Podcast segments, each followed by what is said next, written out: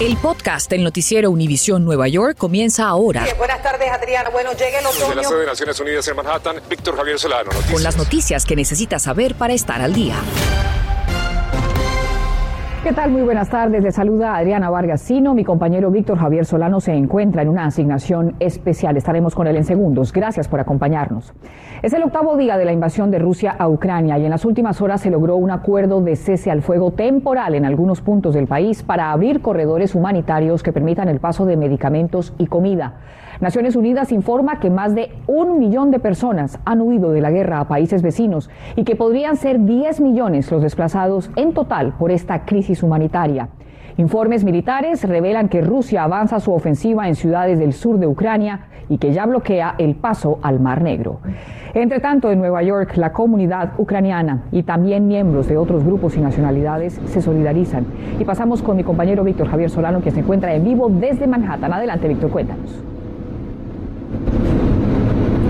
¿Qué tal Adriana? Muy buenas tardes para todos. Me encuentro aquí en el East Village, en el lugar que se conoce como Little Ukraine o la pequeña Ucrania, en donde residen cerca de 150 mil o parte mejor de los 150 mil residentes ucranianos que se estima que hay en toda la ciudad de Nueva York. Y detrás de mí, este pequeño santuario que ha sido instalado aquí con fotografías de víctimas, así como flores y velones que rinden tributo a las víctimas del conflicto allí mismo en Ucrania. Aquí la comunidad está muy triste y preocupada, pero también agradecida por todas las voces de apoyo y de soporte.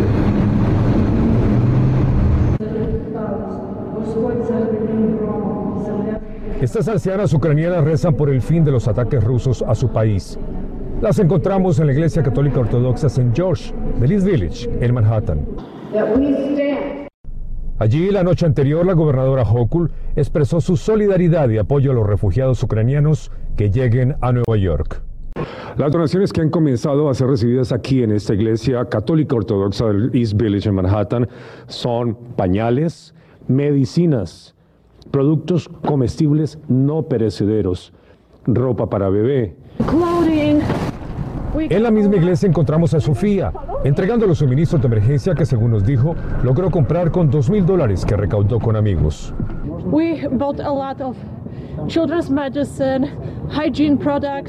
Compramos medicinas para niños y productos de higiene porque el sistema bancario está suspendido y no se puede enviar dinero, asegura Sofía. La Asociación de Policías Rusos de NYPD se unió a sus compañeros de uniforme ucranianos para recaudar ayuda para las víctimas del conflicto solo recibirán donaciones de productos de primeros auxilios y medicinas que podrán ser entregados en los cuarteles policiales hasta el 11 de marzo. Llegamos a este popular restaurante ucraniano donde su propietario, casado con una ecuatoriana, nos dice que están donando un porcentaje de sus ventas y conmovido con la solidaridad mundial hacia su país. Pidió que el mundo no piense que es una guerra contra Ucrania, sino contra todo el mundo libre. Sin importar nacionalidad, raza, religión, idioma o cultura, la invasión rusa a Ucrania es una tragedia de la humanidad, nos dice este inmigrante boliviano.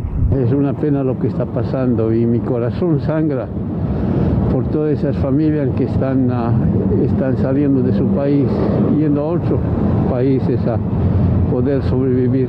Frente a la iglesia St. George, estos inmigrantes ucranianos creen que lo que está en juego es la paz del mundo.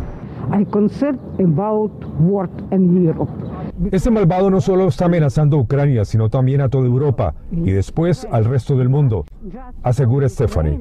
Recuerde, si usted está dispuesto a hacer alguna colaboración, alguna donación, puede ir a su estación de policía más cercana aquí en la ciudad de Nueva York. Todo por mi parte aquí desde East Village, en Manhattan. Adriana, regreso contigo. Muy impresionante todo. Muchas gracias a nuestro Víctor. En otras noticias, las armas fantasmas son un problema en las calles de la ciudad de Nueva York y hoy incautaron docenas en Queens. Peter Ortega nos cuenta sobre su origen y cuál es el precio que una persona tiene que pagar por su posesión. Así es, funcionarios de la policía de la ciudad de Nueva York junto con la fiscal del distrito de Queens ofrecieron este jueves una actualización de qué están haciendo para combatir la proliferación de las llamadas armas fantasma.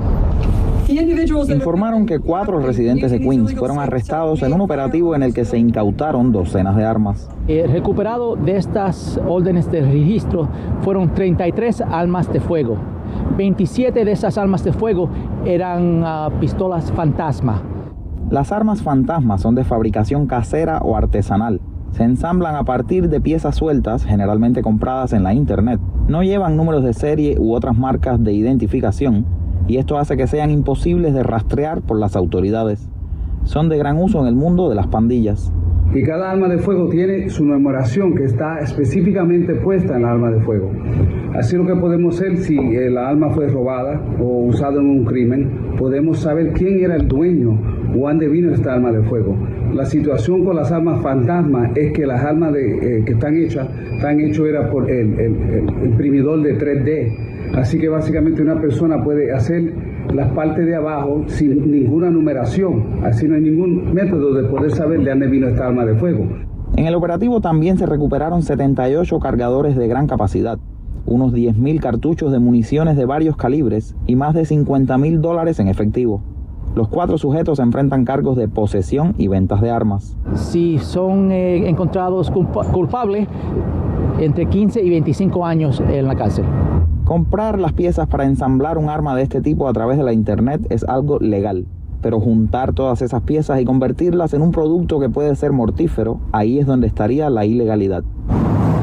Datos de la policía de la ciudad de Nueva York, en 2019 incautaron 48 armas fantasma, mientras que en 2020 fueron 145, un aumento del 202%, y en 2021 225, un aumento del 55%.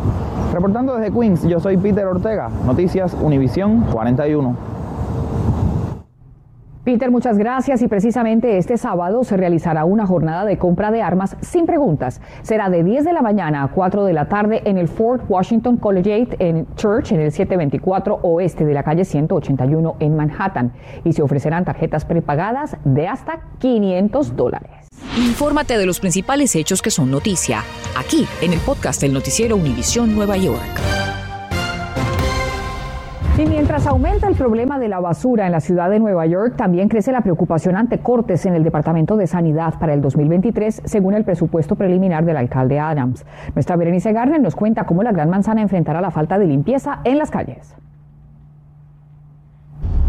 Hola, ¿cómo están? Me encuentro en el sur de Williamsburg, en Brooklyn, y miren la condición en que encontramos esta calle, basura por todo lado. Dicen los vecinos que así es constantemente. Y eso que estamos en la ciudad que tiene el sistema de sanidad más grande de todo el mundo. El presupuesto de este año fue 1.9 mil millones de dólares y tiene cerca de 10 mil trabajadores. Y aún así, esta es la situación. Calles limpias para todos exigieron los líderes de varias organizaciones comunitarias frente a las escalinatas del edificio municipal de Brooklyn. Carlos, ¿por qué estás hoy vestido de rata? Hoy estamos demandando que la ciudad este, no corte los fondos para el departamento de la sanitación y es que el alcalde Adams anunció el recorte de casi 50 millones de dólares al presupuesto que ya ha sido recortado en años anteriores debido a la pandemia. Nuestros edificios donde vivimos están infestados de ratas y entonces el Departamento de Sanidad necesita los recursos y el personal y la seguridad para su personal para poder atender la crisis. ¿Ustedes piden que en lugar de que hagan recortes den más dinero? Den más dinero, que se haga más recolección de lo que son orgánicos y se haga una limpieza completa de la ciudad. Justo antes de que la pandemia llegara, pues Nueva York se deslumbraba como una de las ciudades más limpias del país. Y es que en ese entonces la comisionada García compró más canecas de la basura, también camiones más pequeños para que pudiera pasar por las calles estrechas e incrementó el número de recogidas. Williamsburg y Bushwick um, tienen, tienen mucha basura porque um, va en deceso el número de recogidos. O a veces llega el día de recoger la basura y la basura está ahí todo el día o incluso hasta el otro día. Pedimos a la su comentario sobre el tema y dijeron que las agencias deben apretarse el cinturón y operar de una manera eficiente. El Departamento de Sanidad debe ahorrar sin reducir el servicio o despedir personal. Estamos trabajando para garantizar calles limpias y continuar nuestro progreso del programa Cero Desperdicios. En el sector de Williamsburg, en Brooklyn, Berenice Garner, Noticias Univisión 41. Bere, muchas gracias. Bueno, y otro problema que enfrenta la Gran Manzana es el de las ratas. Precisamente un programa ya existente será a partir de hoy virtual y tiene el fin de ayudar a residentes y a dueños de negocios a proteger sus viviendas y también establecimientos de estos roedores. Nuestro Filipo Ferretti en vivo nos cuenta sobre esta iniciativa. Adelante, Filipo. ¿Qué tal? Muy buenas tardes, Adriana. Efectivamente, no es una novedad que las ratas sean un gran problema para la ciudad de Nueva York. Se considera que aproximadamente dos millones de roedores, roedores eh, sean, eh, hayan convertido en hogares, edificios abandonados, así como las alcantarillas, el subway. Y por eso la ciudad de Nueva York ha lanzado a partir de esta tarde una serie de talleres virtuales precisamente para poder educar a la comunidad comunidad sobre cómo poder lidiar con estos animales. Eh, se trata de un programa gratuito, de un curso que dura tres horas que se llevará a cabo de forma virtual y está abierto a todos, dueños de eh, viviendas, así como dueños de negocios, o si no, también quienes administran, por ejemplo, edificios, apartamentos. Se trata de un curso que intende educar a estas personas sobre cómo poder eh, prevenir que las ratas puedan convertirse en una plaga para ellos. Y precisamente eh, es muy fácil poder participar, nada más tienen que llamar al número 311. Pero les quiero dar una, recomendación. Por ejemplo, lo más importante es cerrar cualquier tipo de agujero que usted pueda tener en su casa. De esta forma, eh, las ratas tendrán, no tendrán acceso. Lo puede hacer, por ejemplo, con cemento. Bueno, y además de todos los problemas que enfrentan las familias inmigrantes afectadas por la pandemia, tienen ahora que lidiar con la ansiedad en sus hijos, que lamentablemente se manifiesta en el sueño. Nuestra Mariela Salgado nos lleva a un centro en donde están ayudando cada vez más a niños hispanos a dormir mejor.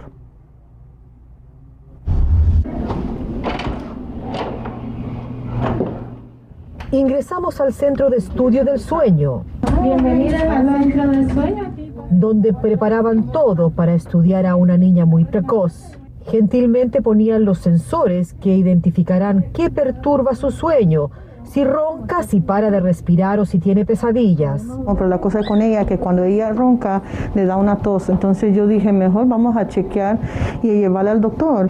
Y es que todos los padres hemos visto cambio en el sueño de nuestros hijos, sobre todo con la pandemia. A mí mi propia hija Isabela me ha dicho que ha tenido sueños en el que veía que yo me perdía o me pasaba algo y ella no me veía más. Es más, el propio cirujano nacional ha advertido que nuestros niños están teniendo una crisis en el sueño.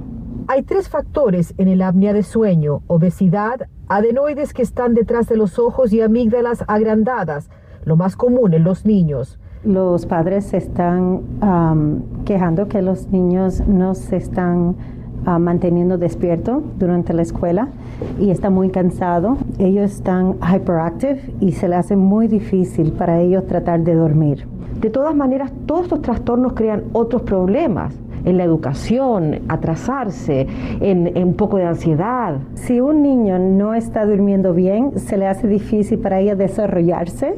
Pushing air into the, the patient uh, by their nose or mouth area los problemas pueden ser médicos o de comportamiento, nos dice el doctor Nye, quien nos muestra la máscara que usan para que los más chiquitos logren finalmente conciliar el sueño, suministrándoles el aire por la nariz y la boca con este adaptador, buscando la presión correcta para ese niño, haciendo que el aparato sea lo más cómodo y amigable posible.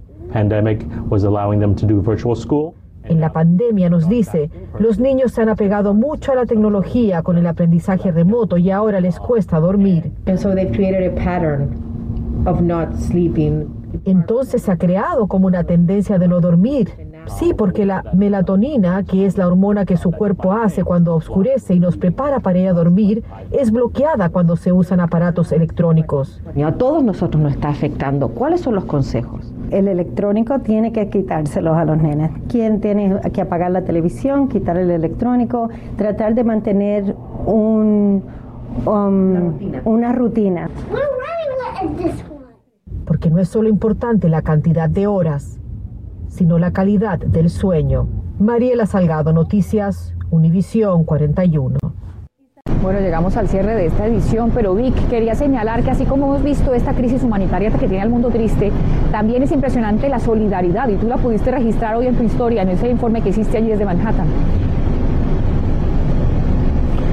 Así es, Adriana, y a propósito de la solidaridad, ha sido masiva la ayuda que está recibiendo la comunidad ucraniana por su tragedia a través de las páginas de internet que la fiscal general de Nueva York está advirtiendo que verifiquen la seriedad y reconocimiento de esas páginas web y que no hagan aportes en, en cash, en efectivo.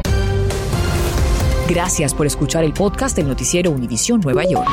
Puedes descubrir otros podcasts de Univisión en la aplicación de Euforia o en univision.com diagonal podcasts.